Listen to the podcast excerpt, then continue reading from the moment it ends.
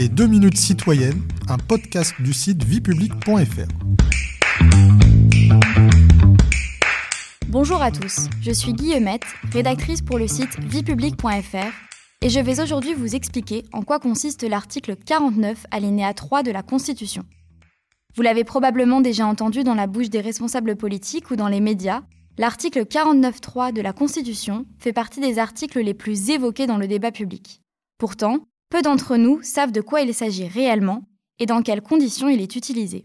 Que dit l'article 49.3 L'article 49.3 de la Constitution de 1958, toujours en vigueur, permet au Premier ministre de faire adopter un projet de loi, non pas en le faisant voter au Parlement, selon la procédure classique prévue par la Constitution, mais en liant son adoption au maintien ou non de son gouvernement. Pourquoi dit-on que le Premier ministre engage la responsabilité du gouvernement?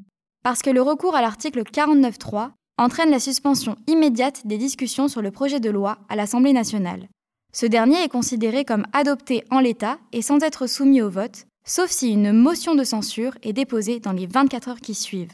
La motion de censure, prévue à l'alinéa 2 du même article, doit être déposée par au moins un dixième des membres de l'Assemblée nationale et votée à la majorité absolue pour être adoptée. En cas d'adoption d'une motion de censure, le Premier ministre doit remettre au président de la République la démission de son gouvernement. Le projet de loi est également abandonné. Quelle a été son utilisation sous la Ve République? Le recours à l'article 49.3 a atteint un niveau record à la fin des années 1980.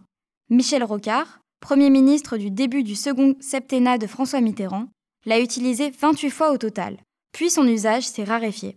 Depuis la réforme constitutionnelle du 23 juillet 2008, hors projet de loi de finances ou de financement de la sécurité sociale, l'article 49.3 ne peut être utilisé que sur un seul texte au cours d'une même session parlementaire. Avant cette réforme, le gouvernement pouvait y avoir recours aussi souvent qu'il le voulait et sur n'importe quel texte. Désormais, l'usage de l'article 49.3 n'est évoqué et réellement mis en œuvre que lorsque l'exécutif doit mobiliser sa majorité pour faire face à une forte opposition, quitte à provoquer un rapport de force. Il peut être présenté comme particulièrement utile, voire inévitable par le gouvernement, lorsque cette majorité n'est pas absolue mais relative, c'est-à-dire qu'elle regroupe moins de 50% des députés. Vous pouvez réécouter ce podcast et toutes nos séries sur vos plateformes préférées et notre chaîne YouTube. N'hésitez pas à vous y abonner. Et pour en savoir plus, rendez-vous sur notre site internet viepublic.fr et nos réseaux sociaux. On se retrouve très bientôt. Au revoir à tous.